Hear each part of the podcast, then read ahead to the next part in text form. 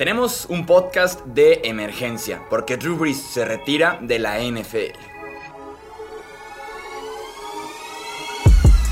Hablemos de fútbol. Hablemos de fútbol. Noticias, análisis, opinión y debate de la NFL con el estilo de Hablemos de fútbol.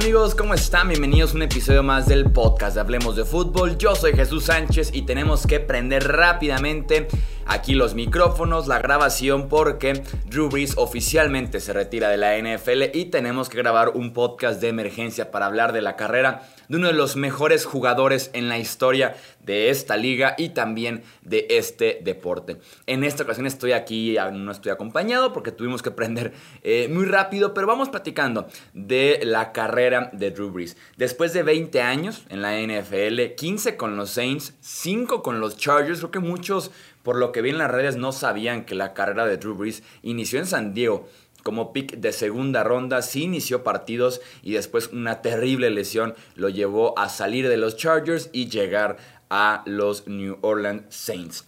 Voy a empezar diciendo que Drew Brees es claramente el mejor jugador en la historia de la franquicia de los Saints y que esta franquicia no tendrá, así vivan otros 100 años de historia, un jugador como Drew Brees. Es así de fuerte el impacto de Drew Brees Em, por ponerlo en números, se los planteo de la siguiente manera. De 1967, que es el primer año en la historia de la franquicia de los Saints, a 2005, que es el año anterior a la llegada de Breeze, la franquicia tuvo cinco apariciones en postemporada, una victoria de playoffs. Del 67 al 2005, con Drew Brees, del 2006 al 2020, nueve apariciones en playoffs, nueve victorias de postemporada.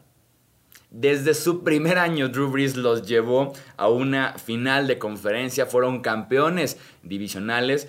En Drew Brees en un año ya había ganado la misma cantidad de partidos en postemporada que la franquicia completa en los primeros 38 años de vida que tuvo este equipo. Así de fuerte fue el impacto de Drew Brees y así de fuerte también va a ser eh, conmemorado, recordado en la franquicia y también en la ciudad de New Orleans. Me gusta porque Drew Brees se retira el mismo día, un 14 de marzo, en este caso el 2021, y un 14 de marzo, pero el 2006, hace 15 años, firmó su primer contrato con los Saints. Me gusta como el romanticismo de elegir perfectamente bien la fecha. Como les decía, Drew Brees estuvo un tiempo con los Chargers eh, y su carrera realmente tiene como un antes y un después de esa temporada 2006. Era un coreback bueno con San Diego, decente, sí era un coreback bueno con San Diego, pero con los Chargers sufrió una lesión en el hombro muy grave que requirió de cirugía, que hizo que San Diego se alejara del coreback y que también muchos equipos mostraran muy poco interés en él en la agencia libre, que no quisieran ofrecerle un contrato multianual con muy poco dinero garantizado, hasta que llegó la oferta de los Saints, que sin duda alguna eh, mostró mucho más confianza en la carrera eh, del, del coreback. La lesión que sufrió fue una dislocación del hombro derecho y desgarre del labrum y del manguito rotador. Fue por aventarse, por un fumble que sufre esta lesión, es el hombro de lanzar, entonces generó muchísimas dudas, mucha controversia. Eh, y como les digo, realmente equipos no estaban tan interesados en Breeze por el tema de la lesión. Llegó unos Saints con nuevo head coach, con la cantidad enorme de temporadas perdedoras que ya platicábamos y que venían eh, del desastre natural del huracán Katrina en agosto del 2005. La ciudad todavía no se recuperaba. Fueron 1.250 millones eh, de dólares en pérdidas, 1.800 muertes las que provocó el huracán Katrina. O sea, estaba destrozado Nueva Orleans y Drew Brees junto a Sean Payton llegan a esta ciudad a construirla otra vez, a construirla otra vez, tal vez no literalmente, pero sí en la parte anímica, en la parte mental, en la fortaleza que pudieran eh, servir como ejemplo, como distracción tal vez, como entretenimiento, una ciudad que estaba devastada por uno de los desastres naturales más grandes en la historia de los Estados Unidos. Al final de la campaña 2020, vamos a pasar ya a la parte de las estadísticas de sus logros. Drew Brees tiene los récords de eh, más pases completos en la historia, el porcentaje de pases completos más alto en la historia y también la mayor cantidad de yardas en la historia. Es segundo en pases eh, de touchdown, no, tercero en pases de touchdown, eh, segundo en intentos de pase, tercero en eh, rating de coreback en temporada regular y cuarto en rating de coreback en postemporada. Son 286 partidos iniciados en total, 172 victorias, 80.358 yardas, 571 pases de touchdown, 67.7 el porcentaje de pases completos, 98.7 el rating de coreback en su carrera. Hizo que las temporadas de 5.000 o más yardas aéreas fueran normales. Hizo que las temporadas de 70% de pases completos, que es un mundo de porcentaje, fueran normales también. En el sistema correcto, con el coach ideal, con buena línea ofensiva, con buen talento alrededor que él elevó, que él convirtió en muy buen talento y también apoyado, sí, de malas defensivas y que hacía que los partidos de los Saints se convirtieran en circos aéreos, en circos de Drew Brees tratando de alcanzar los puntos que el rival le está haciendo a su defensiva. Cinco temporadas de 5000 o más yardas, 10 temporadas de 30 o más pases de touchdown. Mencionaba a Sean Payton, fue el coach perfecto. Fue una relación quarterback-head coach que pocas veces hemos visto en la historia de la NFL, con confianza, con agresividad, con sistema de juego, con estilo ofensivo. Entonces, fue una unión perfecta y eso hizo que se potencializara el talento de Drew Brees y también de Sean Payton. Em, platicaba de las malas defensivas. Drew Brees también, la parte de los resultados colectivos, creo yo que tuvo mucha mala suerte. Por eso, eh, a veces se me hace injusto juzgar a un coreback por temas colectivos, tantos anillos, tantas victorias, tantos playoffs, porque no solamente depende del coreback y Drew Brees es de los mejores ejemplos que hemos tenido en la historia de la NFL con este tema. En 2008, los Saints tenían la ofensiva número uno de la NFL y la defensiva 26. En 2012, la ofensiva número 2 de la NFL, defensiva 32, la última. 2014, ofensiva 1, defensiva 31. 2015, ofensiva 2, defensiva 32. 2016, ofensiva 1, defensiva 31. En estos años, en estos 5 años que hubo tanta disparidad, se quedaron fuera de postemporada y se desperdició de alguna manera una temporada, un año más de Drew Brees y una excelente eh, ofensiva que como les digo, también él ponía su granito de arena porque no eran talentos tan fuertes. O sea, tienes a Jimmy Graham, por ejemplo, que era un jugador que nunca había pisado un emparrillado y lo convierte en un excelente eh, eh, ala cerrada. Marquez Colson, que fue segunda ronda. Moore, que fue un draft. Jeremy Shockey. O sea, había talento que Drew Brees realmente elevaba a un siguiente nivel. Fueran primera, segunda ronda o fueran también sexta, séptima o hasta no tomados en el draft. Y también Drew Brees tuvo muy mala suerte en postemporada, sobre todo en sus últimos cuatro años. El año pasado perdió fuerte en contra de Tampa Bay, la defensiva se lo comió. Pero los tres años anteriores tenemos el Minneapolis Miracle, aquel partido que pierden en la última jugada en contra de los Minnesota Vikings después de que Drew Brees le diera la vuelta al partido en la última serie que él tuvo. Tenemos un año después la interferencia de pase no marcada en contra de los Rams en la final de la conferencia nacional. Y tenemos la derrota sorpresa en contra de los Vikings que ni tocó el balón en tiempo extra Drew Brees. Sobre todo me quiero enfocar en la final de la NFC que perdió en contra de eh, Los Ángeles, porque daba la impresión que ese era el año. Era el año de los Saints.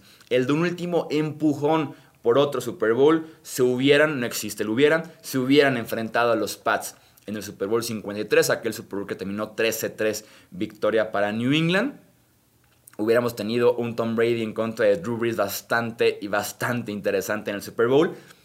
Insisto, mala suerte en postemporada con todo y que sí, Drew Brees tocó el balón en tiempo extra en contra de los Rams, lanzó una intercepción y a partir de ahí Los Ángeles es que gana y avanza a la final de la NFL.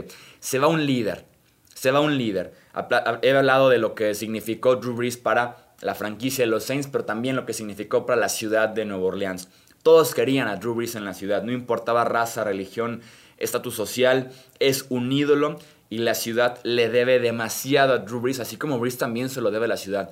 Pero la ciudad está en deuda eterna con Drew Brees por lo que significó lo que les digo. Revivir la franquicia, eh, la parte anímica, la fortaleza que significó la llegada de Drew Brees y los éxitos durante la, la recuperación del huracán Katrina en agosto del 2005. Drew Brees llega en 2006 en marzo, entonces se conjunta muy bien Drew Brees, su figura tan correcta, con la ciudad de Nueva Orleans que había tenido momentos muy complicados en el pasado. Sí, tuvo un torpezón Drew Brees en el verano pasado, cuando hizo unos comentarios en referencia al tema del himno y las protestas, si era o no faltarle respeto a la bandera, pero creo que se compuso, creo que se repuso de este tropezón y al final de cuentas quedó como un capítulo muy pequeño en la historia de, Drew Brees como jugador y también como persona y como figura de esta ciudad de Nueva Orleans. Último tema, el tiempo alcanzó a Drew Brees. Las lesiones sin duda alguna alcanzaron al quarterback de los Saints. Se le veía el cansancio, un cuerpo pesado, una mirada que se veía que, le, que se le complicaba bastante llegar ya cada domingo, jugar cuatro cuartos, jugar 60 minutos. Eh, un esfuerzo que iba mucho más allá de otros años, que sí se le estaba cada vez costando más y más y más. El año pasado, el tema del pulgar, se pierde cinco juegos por una lesión que tiene en el pulgar derecho.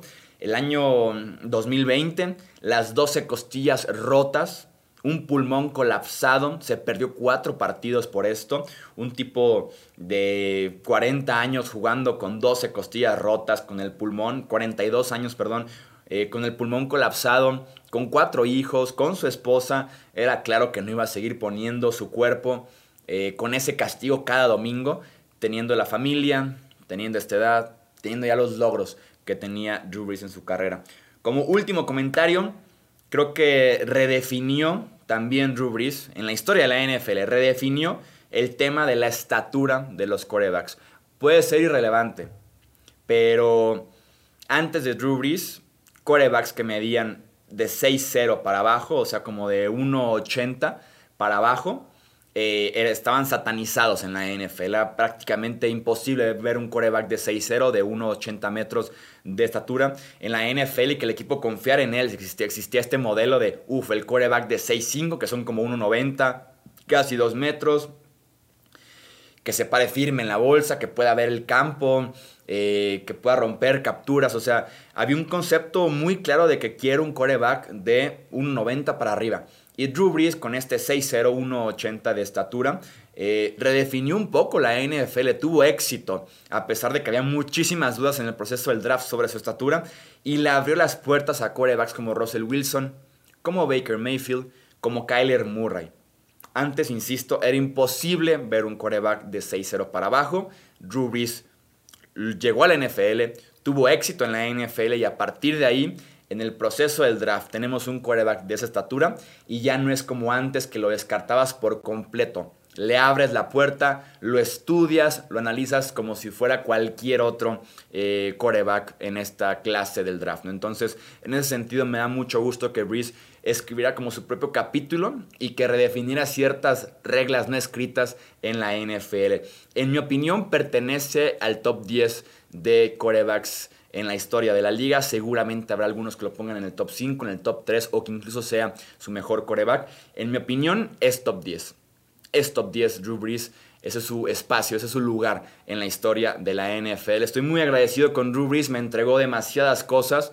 Fui muy fan de verlo cada domingo, de su estilo agresivo, de su estilo tan productivo, de temporadas irreales con Drew Brees de partidos muy buenos en prime time, muy buenos en playoffs. Estoy realmente agradecido, contento y satisfecho de ver la carrera de Drew Brees por los últimos 20 años, 5 con los Chargers y después una excelente, excelente carrera, un excelente paso de 15 años con los New Orleans Saints. Los quiero leer ustedes en comentarios aquí en YouTube o también en formato de podcast, en Twitter, Facebook, Instagram, hablemos de fútbol.